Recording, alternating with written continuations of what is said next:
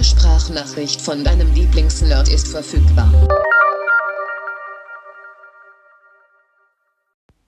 Ja, das Intro ist einfach mega, oder? Das ist ja der Hammer. Ähm, ja, äh, die letzte Folge ist ein bisschen lange her. Das liegt irgendwie daran, dass ich viel zu tun hatte und jetzt Zeit habe.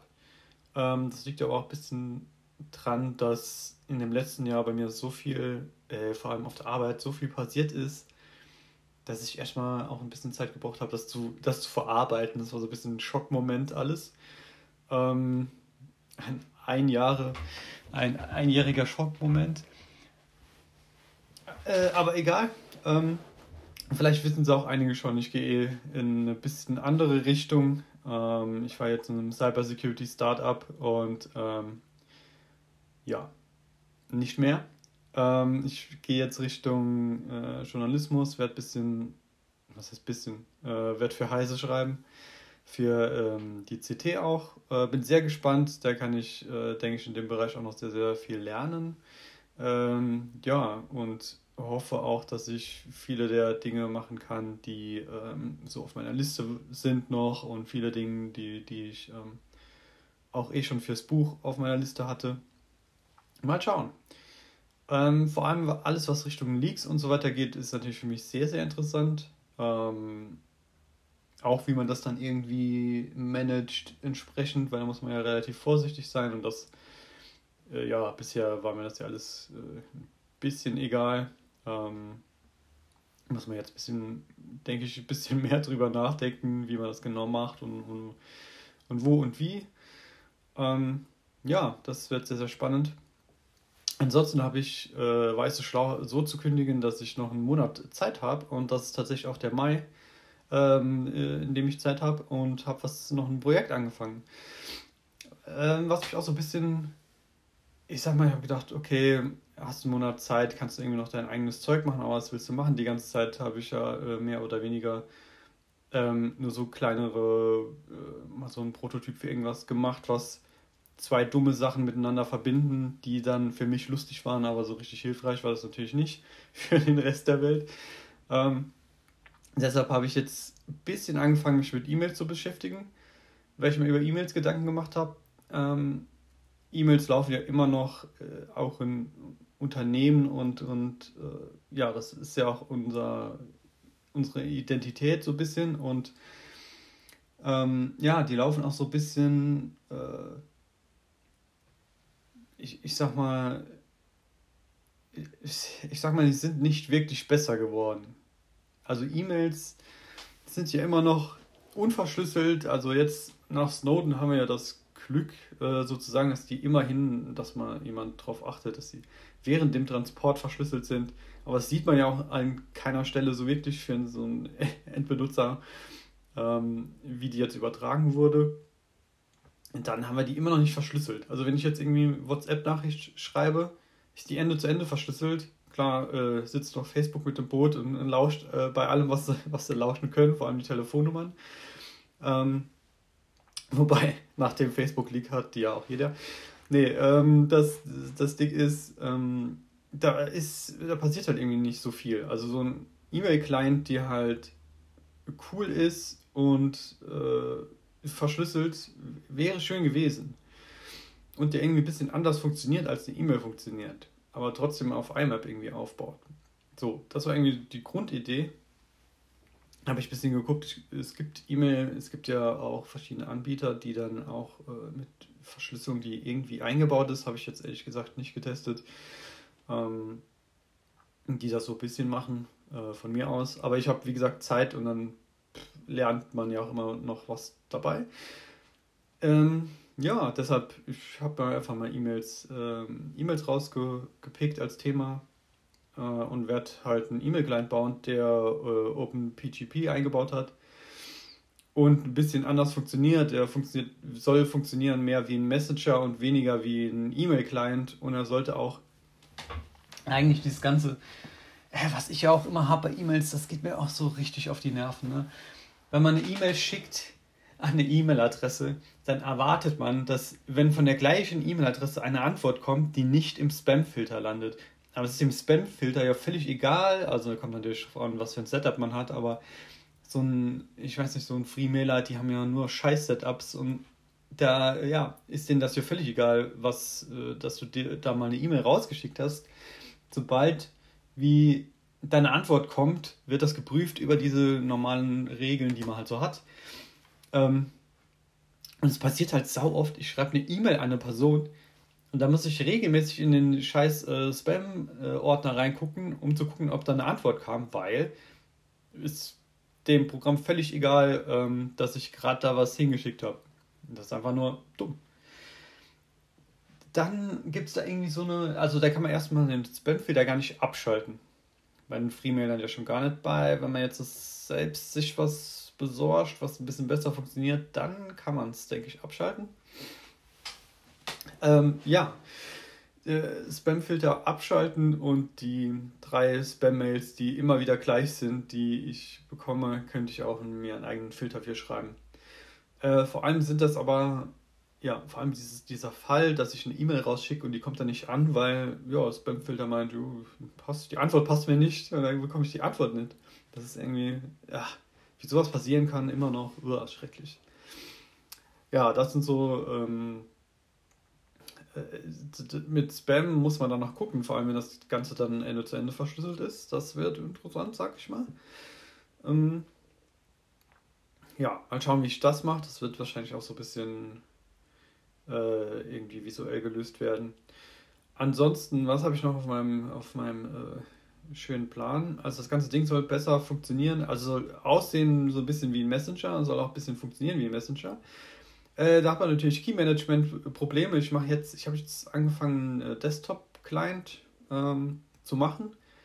Aus äh, dem Grund, dass es da schon eine Bibliothek gibt, weil eine OpenPGP-Bibliothek gibt es nicht einfach mal so für alles. Ähm, da muss man immer je nach Plattform gucken, wie das überhaupt funktioniert.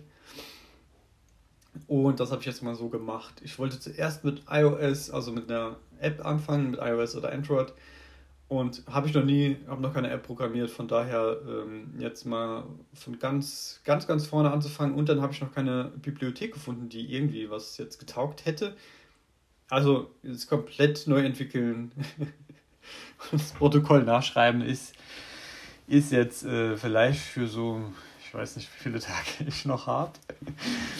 äh, für 20 Tage oder so ist vielleicht ein bisschen viel für eine Person. Deshalb habe ich gesagt, komm, nimmst du das, was schon in der Bibliothek gibt, soll auch nur ein Prototyp werden, damit man mal guckt, äh, ja, sieht so aus, kann so aussehen, funktioniert, das ist ja erstmal die Frage, funktioniert das?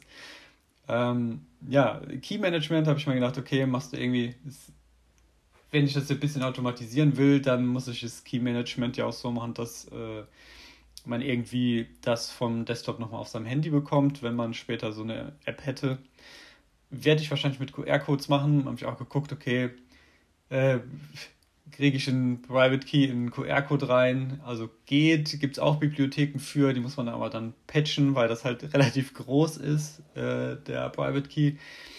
Und da ist der QR-Code sau groß und habe ich halt auch ein Beispiel geguckt. Ähm, ja, und das war auch ein, ein Key, der relativ groß war und der ging. Also habe das normal jetzt mit dem Handy ähm, Foto gemacht, beziehungsweise Kamera-App draufgehalten. Geht. Also kann den lesen erstmal, obwohl der auch groß ist. Das ist eine feine Sache, dass das schon mal geht. Das heißt, ich kann das irgendwie mit mehreren Geräten zusammen äh, zusammenbringen, hoffentlich. Ähm, ja, dann halt eine Bibliothek für IMAP gesucht. Äh, das, da habe ich jetzt auch eine. Das funktioniert auch, kann schon E-Mails abrufen. Das ist so der Stand im Moment. Erstmal habe ich müssen nochmal mit, äh, mit, mit äh, JavaScript und Electron habe ich das Ganze jetzt zusammengebosselt. Ein ähm, bisschen rumkämpfen, weil ich das auch schon, keine Ahnung, ein Jahr nicht mehr gemacht habe. Äh, mit JavaScript in der Form. Und ja, das habe ich dann gemacht. Dann gab es ein. habe ich geguckt, oh, benutze jetzt irgendeine Bibliothek zum Rendern noch. Und dann habe ich gedacht, okay, Vue.js oder was weiß ich. Und dann habe ich das eingebaut. Oh nee, muss man dann irgendwie pre-compilen, äh, weil Äh, man kann in Electron kein äh, Eval benutzen. Eval ist relativ unsicher in verschiedenen Kontexten. Ja, könnte man jetzt einen Flex setzen, dass man das trotzdem dann benutzen kann. Dann könnte ich auch so eine Bibliothek, so eine Renderbibliothek benutzen. Aber irgendwie habe ich gedacht, komm, das habe ich schneller mit Vanilla.js gemacht äh, und gerendert, als äh, weil es da ja nicht so viel zu rendern gibt ja, habe ich irgendwie schneller gemacht, als wenn ich da jetzt noch das noch so eine richtig, richtige Toolchain irgendwie brauche, um das vorzukompilen und zusammenzubauen und pipapo.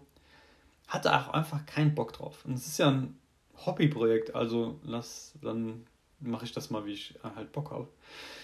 Ja, mal schauen. Genau, das Ding, äh, ja genau, äh, also ich fange mit Desktop an, äh, IMAP-Bibliothek habe ich, OpenPGP gibt es auch, habe ich noch nicht angeguckt. Ähm, es wird ein Prototyp und dann teste ich das ganze Ding halt mal. Ähm, ich werde auch im Podcast öfters mal so ein bisschen auf diese Sachen eingehen. Also vor allem die technischen Sachen. Ich muss jetzt auch sagen, ich hatte äh, ähm, jetzt zwischendrin noch einen Podcast gemacht. Der ging, ich glaube, über eine Stunde sogar. Hier ging eine Stunde. Ich glaube, er war ja weit über eine Stunde, ähm, in dem ich nur über meine Arbeit erzählt habe, ähm, die, also die, über das Startup, ähm, weil da einfach so viel passiert ist und auch das so ein bisschen, ich glaube, ein bisschen prägend einfach auch war für mich. Ähm, und da habe ich einfach mal über die ganzen ich habe versucht, dieses Personelle irgendwie rauszulassen und so ein bisschen nur auf Technik und ähm, was wir entwickelt haben, welche Software und äh, wie das war, als ich verschiedene Sachen, Aufgaben dann übernommen habe und ja, so dieser, diese Kluft zwischen dem, was man vorher denkt, äh, wie der Ruf ist oder wie gut die Leute sind und ähm, ja, dann am Ende muss man halt, wenn man ein Projekt übernimmt, muss man sich das dann halt äh, angucken und sich überlegen, ja, will man das so weitermachen oder ähm, ist das vielleicht, geht die Software vielleicht in eine falsche Richtung? Ja, das waren so Sachen, die habe ich da so ein bisschen drin. Ich weiß aber nicht, ob ich das hochlade. Keine Ahnung. Also wirklich weiß ich nicht, ob ich das irgendwann überhaupt hochlade. Mal gucken. Das macht ein paar Leute bestimmt ein bisschen unglücklich, deshalb mal schauen. Es war aber für mich ganz gut, das mal einfach aufzunehmen. Jo. Ansonsten, äh, ich habe überlegt, einen Livestream zu machen. Ähm, ich weiß nicht, ob ich das zwischendrin mal die Woche ausprobiere, weil ich habe ja Zeit, aber vielleicht dann Freitagabend. Äh, mal schauen. Muss mal schauen, wer irgendwie Zeit und Bock hat, sich das anzugucken. Ansonsten, ja, äh, wird es sehr, sehr spannend mit dem Job, der kommt, aber erst Ende des Monats, also nächsten Monat geht es erst los dort. Äh, was ich noch auf meiner schönen Podcast-Liste habe, ist, ähm, ich habe ein MacBook Air mir geholt mit dem äh, ARM-Prozessor, mit dem M1 und das Ding geht natürlich auch ab wie ein Schnitzel. Das muss man auch mal ein bisschen genauer äh, erklären und zeigen, weil es funktioniert nämlich nicht alles. Ähm, das allermeiste geht sehr, sehr geil. Ähm, vor allem auch Akkulaufzeit ist ja überragend. Also mit dem, was ich da vorher hatte, kann man es nicht vergleichen. Ich habe mir ja schräg angeguckt, da war der Akku leer. Ja, das, ich meine, kann ich mal genauer irgendwie so ein bisschen einen Test machen. Ähm, ja, bin, bin sehr, sehr gespannt dann, was noch kommt. Und ich werde natürlich auch von meinem neuen Job erzählen, auch regelmäßig im Podcast, weil es dann einfach ein bisschen, kann man ein kleines bisschen länger ausholen. Ja, das war's eigentlich schon. Wie lange habe ich aufgenommen? Viertelstunde? Ja, das ist ja völlig okay. Mal so zwischendurch.